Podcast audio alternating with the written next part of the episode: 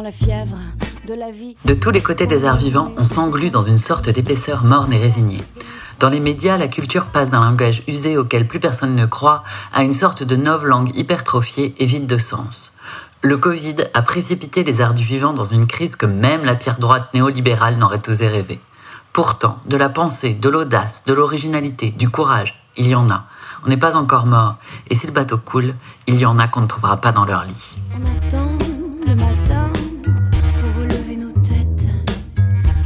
Sur nos bouches. Aujourd'hui, au comptoir des abîmes, dont on pourrait quand même dire qu'ils sont des abysses, on accueille Patrick Gasto, fondateur de la société Antistène Productions.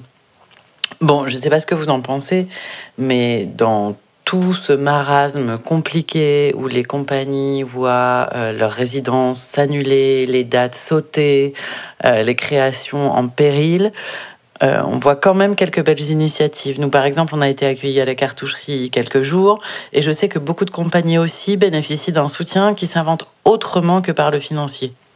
Alors, ceux qui offrent les espaces, ce sont les subventionnés, puisque eux ont les budgets. Tous les autres théâtres ne peuvent pas le faire, puisqu'il faut qu'il y ait, pour les conditions de sécurité, un technicien, euh, qu'il y ait un régisseur. Euh, là, il y en va de leur responsabilité pénale. Même. Il n'y a que le public qui peut faire quelque chose respectant les normes, puisque notre Premier ministre a dit qu'on pouvait continuer à travailler. Donc. En fait, c'est un pis-aller, quoi, parce qu'il euh, n'y a aucune visibilité sur la programmation. Si je prends l'exemple de la programmation de Avignon 2021, on a eu un premier rendez-vous avec un théâtre euh, avignonnais pour euh, le OFF 2021. Je vous ai dit, ben, voilà, votre pièce, on l'avait programmée en 2020, c'est le même prix, mais vous jouez qu'un jour sur deux. Et quand on fait de la production, on se dit, oula, je divise la billetterie par deux, et donc, déjà qu'Avignon n'avait pas forcément une source de revenus. Et mais moi, je peux toujours considérer ça comme un investissement. Là, ça ne marche plus. L'équilibre économique n'y est plus. Mm. Et il y a des compagnies qui vont quand même le faire. Donc moi, je vais dire que je dis non. Il y a des compagnies qui, qui vont le faire parce que c'est l'envie de jouer qui passe au-dessus de, du financier.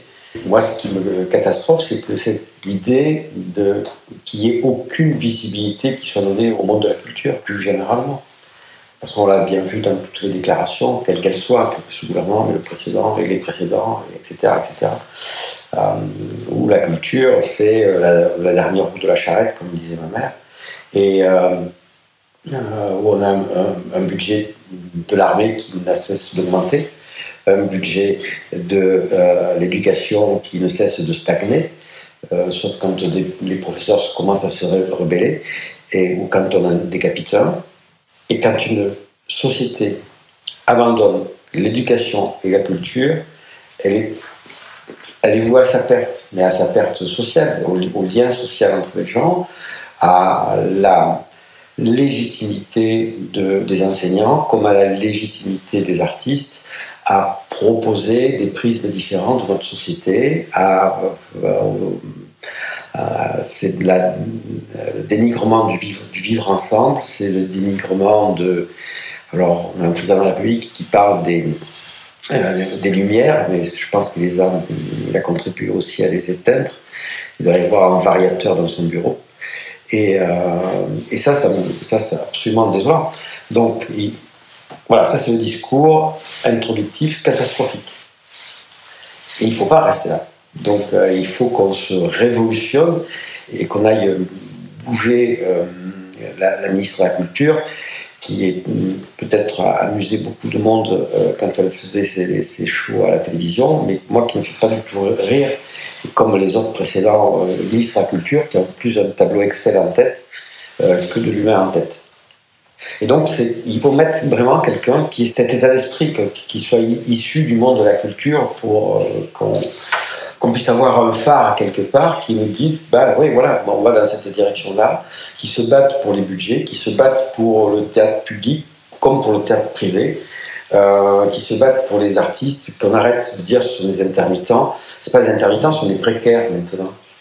Voilà. On découvre que euh, les étudiants euh, s'appauvrissent et qu'ils sont arrivés au seuil de pauvreté tant les aides et les accompagnements sont, sont faibles. Ben, on a une autre population qui représente 200 300 000 personnes euh, qui va tomber dans la précarité. Il faut changer de métier surtout. Bah, il y, en a, beaucoup il y en a beaucoup qui m'ont dit qu'ils allaient changer de métier et qui arrêtent.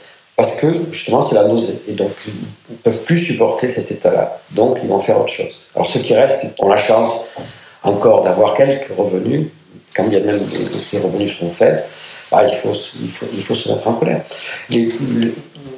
dans toutes les révolutions, je ne parle pas de, faire un coup d'État. Dans les révolutions, c'est quand le peuple commence à, à, créer famine qui, se révolte. Alors, je ne sais pas jusqu'à quel niveau de famine il faut aller. Mais moi, il me semble qu'aujourd'hui, euh, beaucoup, trop, en tout cas autour de moi, se disent on tient encore, mais on va pas tenir longtemps. On va pas tenir longtemps parce qu'un intermittent, c'est pas quelqu'un qui, euh, comme me le disaient mes parents quand j'étais petit, adolescent et que je voulais aller au festival d'Avignon où il y a des hippies et des drogués. Euh, c'est des, mères et des pères de famille aussi. Euh, ce sont des gens qui ont des appartements, qui doivent payer un loyer ou un crédit, qui ont des gosses qui vont à l'école, donc il faut habiller, il faut qu'ils mangent, etc., etc., etc. ce sont des gens comme les autres. Et c'est tout un pan de population de, créatifs euh, qui est en train de, glisser vers le néant, alors qu'il va peut-être se, reconvertir. Et là, on a une perte de savoir qui, est, qui, est énorme, de création qui est, énorme. Et euh, on va peut-être se retrouver avec, euh, alors peut-être se retrouver avec, les, vieux comédiens qui ont qui ont travaillé bien sûr toute leur vie, et ça c'est extrêmement respectable, mais qui sont à l'abri du besoin et qui continueront à perpétuer la, la, parole d'État. Et ça, c'est totalement insupportable. Totalement insupportable.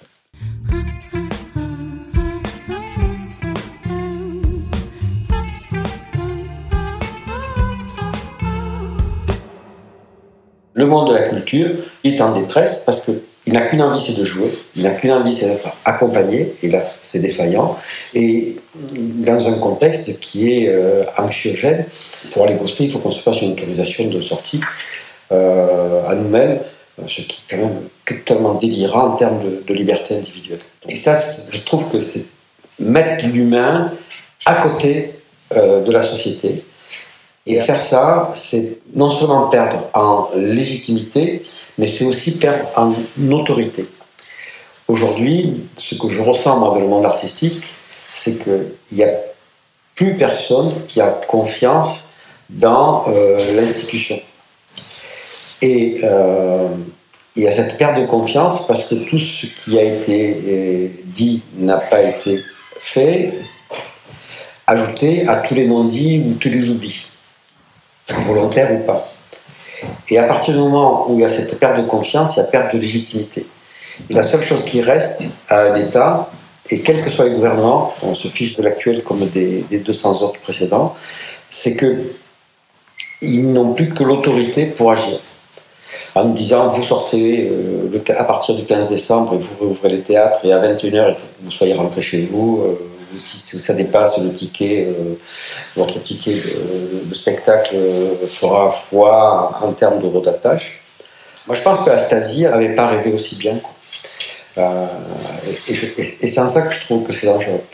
Et la révolte, parce qu'il en faut une, elle, elle, va pouvoir passer par l'énergie qu'ensemble on va pouvoir mettre à dénoncer toutes ces choses-là en se disant on a encore dans ce pays une vraie liberté d'expression qui constitutionnellement nous protège. On a dans ce pays le droit à la caricature. On a encore dans ce pays le droit de dire ce que l'on pense.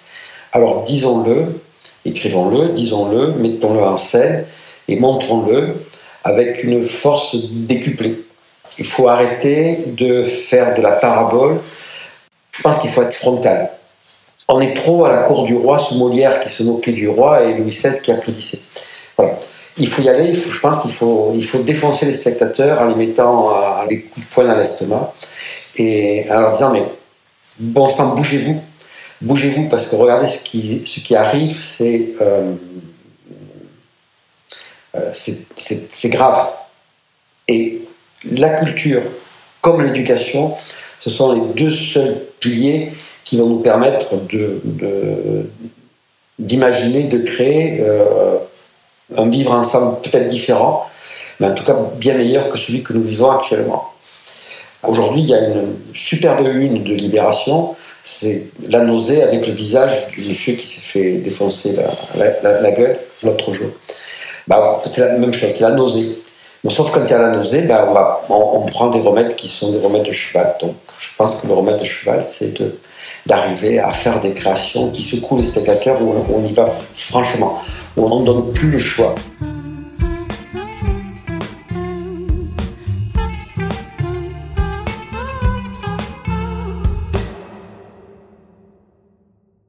Quel est ce monde où l'escroc l'emporte sur l'honnête homme? Quelle est cette cité où la putasserie est devenue l'exemple à suivre? Quelle est cette humanité qui érige le vice en vertu? L'homme se vautre dans le crime et ne s'en soucie pas. Il vole, tue, viole et ne se repent pas. En dépit des lois établies, il nargue ses victimes jusque dans leur tombeau. Il est pris la main dans le sac et plaide non coupable. À charge contre lui-même, il méprise le tribunal. Jugé coupable, il réfute la sentence. Condamné, il crache au visage des juges. Et lorsqu'il voit sa mort danser dans le reflet de la hache, il tombe à la renverse, pleure et gémit. Mais pour lui, il est trop tard. Je veux que tout brûle. Je veux que Clytemnestre brûle. Je veux qu'Égiste brûle.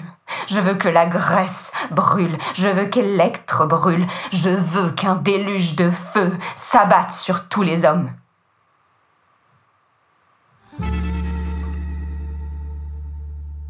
Et du coup, comment on fait pour soutenir les autres? Bah, nous, on essaie à notre tout petit niveau, mm. mais on va essayer dans peut-être deux, trois compagnies qu'on suit depuis longtemps et qu'on va euh, inciter à. Parce qu'on n'intervient jamais sur les textes, la mise en scène, etc., mais qu'on va inciter à traiter des sujets de révolte intellectuelle, de révolte sociale et, civique. Donc vous croyez encore au théâtre coup de poing? Alors moi je crois toujours au théâtre coup de poing. Euh, je crois toujours, d'ailleurs je crois quasiment qu'à ça. J'adore la poésie, j'adore Marguerite Duras, mais là je pense qu'on a, on a, on a, passé, on a passé une étape. Et je pense qu'il faut qu'on passe ensemble cette étape-là. Et faire un Avignon de l'entre-soi, ça n'a pas de sens. Pour dire on est sur les planches, on joue, on va boire des verres euh, Place ou au Corsin. D'ailleurs, c'est bien, mais c'est plus suffisant. C'est plus suffisant. Il faut cette révolte qui doit venir de là. Euh, elle doit venir de, la, de, cette force collective et de cette envie de bouger l'institution. Je ne dis pas que l'institution ne fait rien. Je dis que l'institution, elle elle est loin de, de toutes ces préoccupations. C'est un constat dur de dire qu'elle est loin de ses préoccupations-là. C'est-à-dire que ça devrait être le cœur quand même. C'est sa vocation première. Et pourtant, effectivement, il y a quelque chose qui la sépare avec une distance énorme de la réalité, j'ai envie de dire concrète, matérielle, euh, de ce qui est devenu le métier.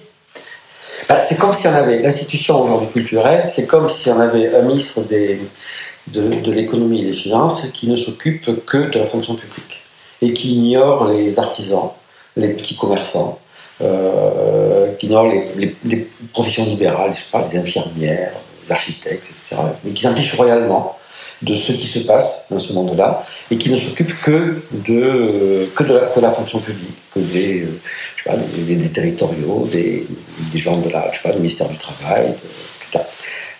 Et moi, c'est cette impression-là. Et il y a cette partie d'artistes qui est complètement oubliée, comme s'il y avait cette dichotomie des choses, alors que c'est un tout. Si je reprends l'exemple d'Avignon, Avignon, c'est pas que le, le On s'en fiche du hymne. Euh, ça a coûté des sommes euh, fabuleuses l'annulation de 2020, euh, mais ils ont été payés. 2020, le privé, qui est quand même largement plus de monde, largement plus de spectacles, et probablement largement plus de choix dans la création, ben, ça rien passé. On leur a dit, bah ouais, vous allez avoir vos, vos heures reportées jusqu'au mois d'août 2021, si je ne me trompe pas, ou quelque chose comme ça. On est super content parce qu'on était au SMIC, on sera un peu moins que le SMIC, donc euh, c'est super. Et, ça, ça c'est choquant. Ça, c'est choquant. Parce que euh, on a perdu toute notion de solidarité dans le milieu. Et une fois de plus, tant mieux si, ceux qui devaient travailler sur le INA Avignon ont été payés, c'est bien et c'est normal. Mais et les autres?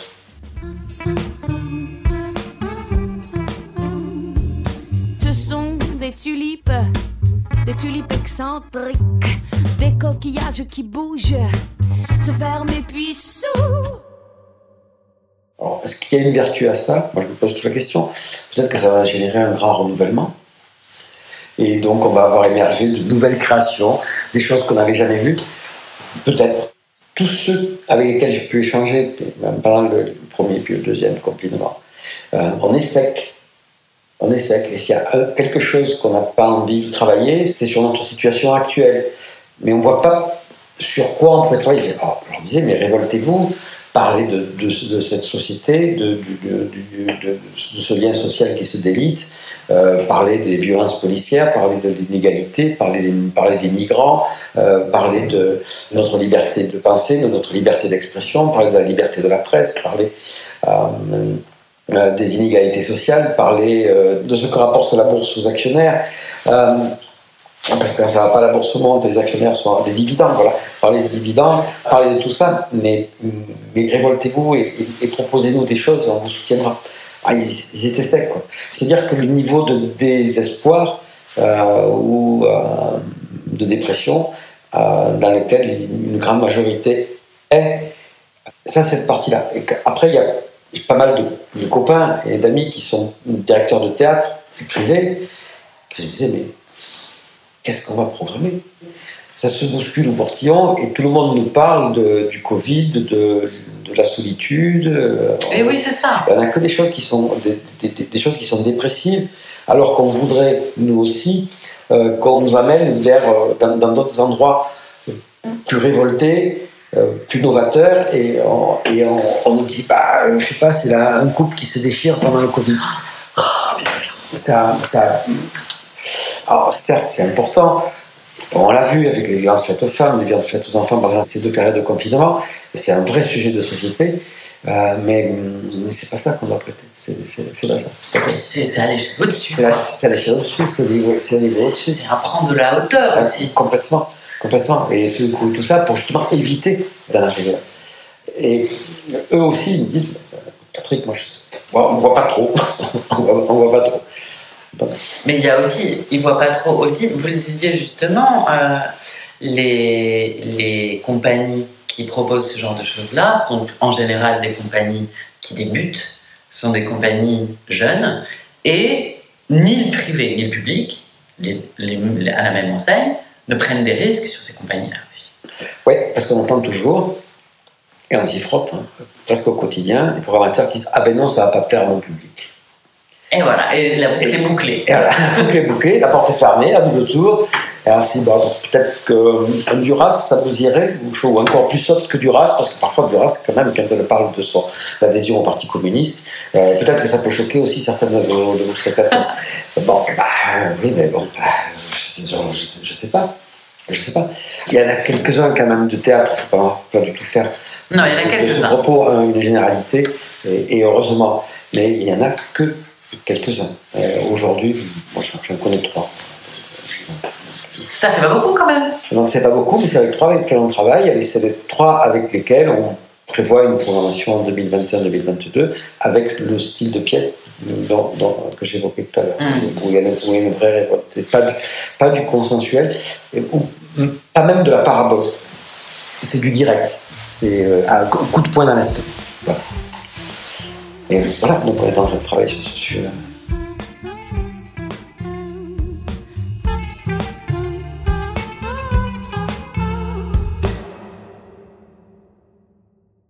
Je t'ai suivi jusqu'ici, je t'ai observé. Tu n'as pas l'arrogance des autres, ça ne change rien. Vous égorgez avec une lame aiguisée à la bien-pensance. No one is innocent. Épargner est un luxe de faible.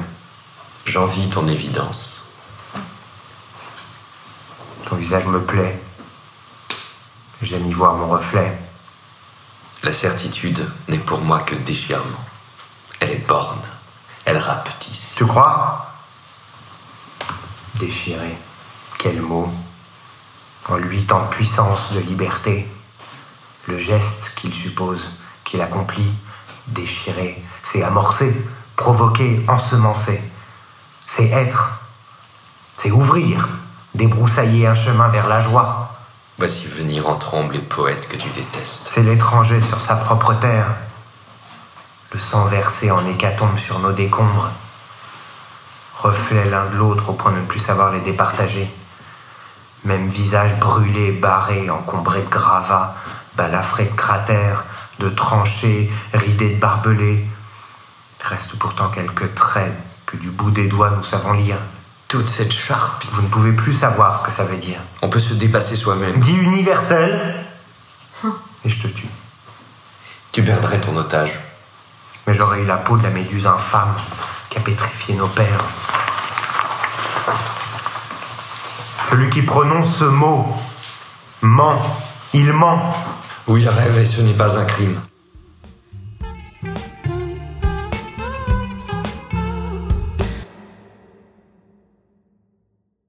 Il y a révolte et révolte. Pour moi, il peut y avoir une révolte très destructrice, très déprimée, très euh, dead end, no future. Euh, et ça, on en a soupé quand même, je trouve, Oui. beaucoup. Et il y a la révolte qui est une révolte dans la construction, dans la lumière. Coup de poing dans l'estomac si vous voulez, mais après, je te, donne la- je- je te dis comment tu vas pouvoir te relever. Le négatif pour le négatif est en partie responsable à mes yeux de cette situation de pâtir dans laquelle civiquement, politiquement, artistiquement on est. J'ai du mal à être complètement d'accord. C'est bien, hein On a produit deux pièces qui m'ont marqué.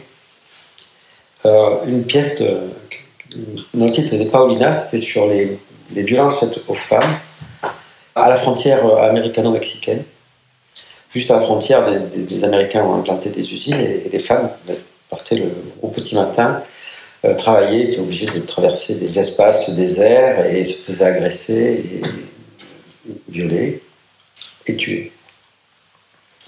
Sur c'était à partir d'un- euh, d'une œuvre d'Angélique Hallyday. À cette pièce-là, c'est des femmes et des hommes qui pleuraient. Et c'était un vrai coup de poing.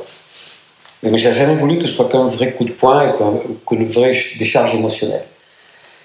On a toujours organisé des débats après pour qu'on puisse parler, parce que ça sert à rien, effectivement, de dire euh, je vous mets un coup de poing dans l'estomac, vous allez, vous allez perdre votre souffle, et puis vous sortez, on vous met sur le trottoir, et puis vous allez boire un verre ailleurs, et puis vous rencontrez personne, et vous discutez pas, et puis vous pouvez pas échanger.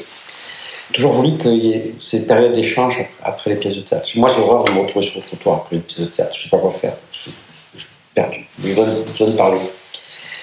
Et on a organisé ce qu'on appelle des bords de scène, mais c'est des échanges avec le public pour que, justement, parce qu'ils avaient reçu ce coup de poing, il fallait un temps pour le digérer et un temps d'échange. Et on a fait ça avec Amnesty International. On a encore eu des témoignages de mamans mexicaines qui, avec une association, allaient creuser la nuit les charniers pour voir si elle retrouvait sa fille ou pas. C'est des choses absolument monstrueuses. Euh, et ça permet de, peut-être, ne serait-ce que si- d'éveiller qu'une seule conscience, c'est- c'était un pari gagné. C'est un pari gagné. Et c'est ça que je, ce style de spectacle que je veux produire, que nous produisons, que je veux continuer à produire, peut-être même exclusivement à produire. Et un deuxième qui s'appelle Les témoins, c'était sur la liberté de la presse. L'extrême droite arrive au pouvoir, euh, et euh, ça se passe dans, une rédaction avec six journalistes, et qu'est-ce qu'on fait? Et là, on est. Là aussi, on prend des baffes intellectuelles euh, par la position de, l'un ou de l'une ou de l'autre, sans donner de leçons, mais en, montrant les possibles réactions humaines en regard de ce qui se passe à l'extérieur, de, meurtre, de la censure, euh, etc. Et on a toujours organisé des débats avec des vrais journalistes, notamment avec Le Monde, euh, voilà, c'est quoi votre, votre point de vue et, les, réactions du public sont, formidables, mais tellement elles sont différentes en plus. Et ça dépendait des soirs qu'on avait des réactions qui étaient parfois très violentes de la part de personnes qui étaient en souffrance et qui disaient Mais moi, mais vrai, vous avez raison. C'est- on, on est, c'était a- bien, avant le confinement, hein, c'était fin 2019. Et euh, non, mais c'est vrai qu'il y a la liberté de la presse qui est attaquée, notre liberté d'expression qui est attaquée. Euh, c'est vrai qu'on ne peut plus écrire ce qu'on veut euh, et on n'était pas à ce qui s'est repassé euh, sur, les caricatures, etc. Donc, voilà. Et c'est ce, genre de spectacle. Alors oui, coup de poing, mais toujours aussi accompagner les spectateurs. Forcément, quand on, est violent comme ça, c'est les accompagner et leur offrir la possibilité à eux de s'exprimer. Les gens de la culture n'ont pas le monopole du savoir ou des idées. ça, c'est évident. Mais ils ont ce projecteur euh, sur eux qui leur permet d'exprimer euh, des, opinions, d'exprimer une pensée, d'exprimer des positions. Et ensuite, on les, on les partage, évidemment. Et là, et, là, pour le coup, on retrouve la notion de spectacle vivant. C'est-à-dire qu'on a quand même des êtres humains qui pensent quelque chose et qui débattent avec des êtres humains qui peuvent penser différemment, bien évidemment. Et on est dans, dans l'échange. Donc en fait, vous êtes d'accord avec moi? Ouais, finalement, ouais.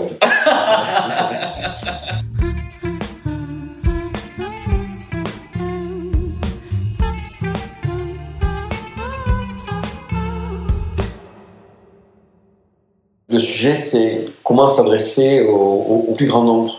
Moi, je crois qu'il y a une très belle histoire. C'est un théâtre d'Aix-en-Provence. Alors, je crois pas dire de bêtises, que c'est le théâtre des Sols, qui est dans une zone, des zones défavorisées, dans l'ouest d'Aix-en-Provence, où l'accès était gratuit et personne n'y allait. Et puis, euh, au fil du temps, il y a un gamin qui a commencé à y aller, qui avait été des copains, puis ils ont commencé à avoir des, des représentations qui nous ont été accompagnées de tous les métiers qu'il y avait, de la, billetterie à l'accueil, à, comédien, auteur en scène, menuisier, électricien, ingénieur son, etc.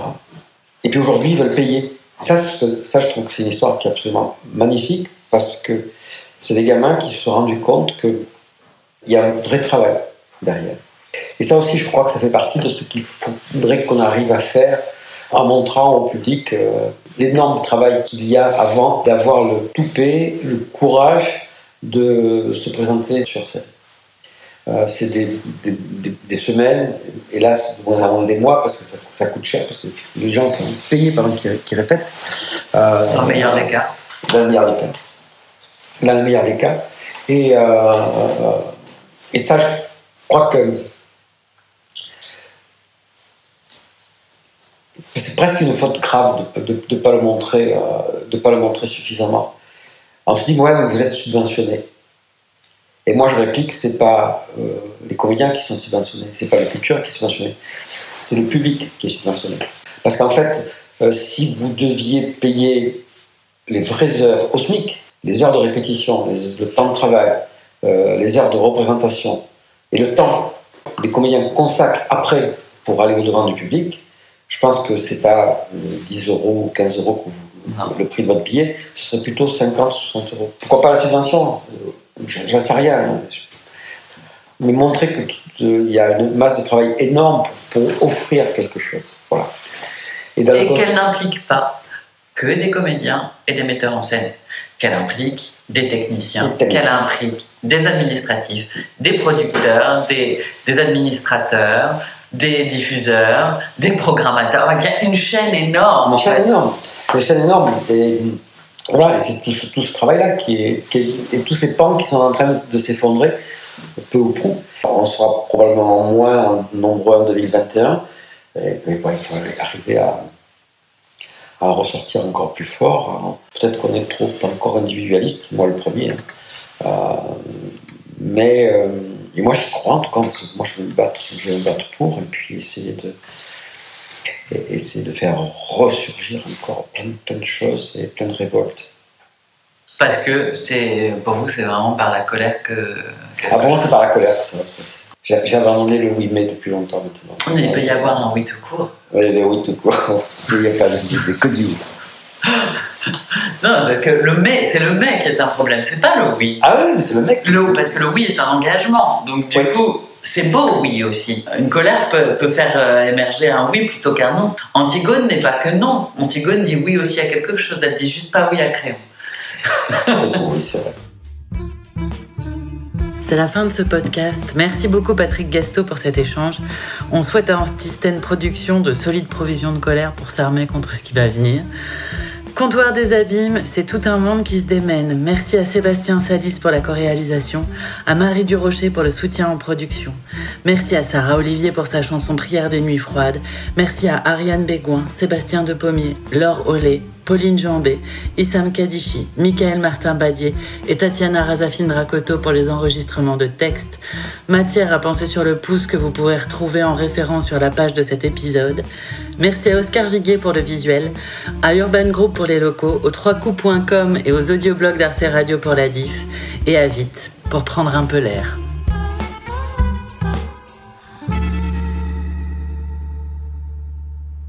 Je vous construirai une ville avec des loques, moi. Je vous construirai sans plan et sans ciment un édifice que vous ne détruirez pas. Et qu'une espèce d'évidence écumante soutiendra et gonflera, qui viendra vous braire au nez. Et au nez gelé de tous vos parthénons, vos arts arabes et de vos Ming. Avec de la fumée, avec de la dilution de brouillard et du son de peau de tambour, je vous assoirai des forteresses écrasantes et superbes. Des forteresses faites exclusivement de remous et de secousses contre lesquelles votre ordre multimillénaire et votre géométrie tomberont en fadaise et galimatia et poussière de sable sans raison.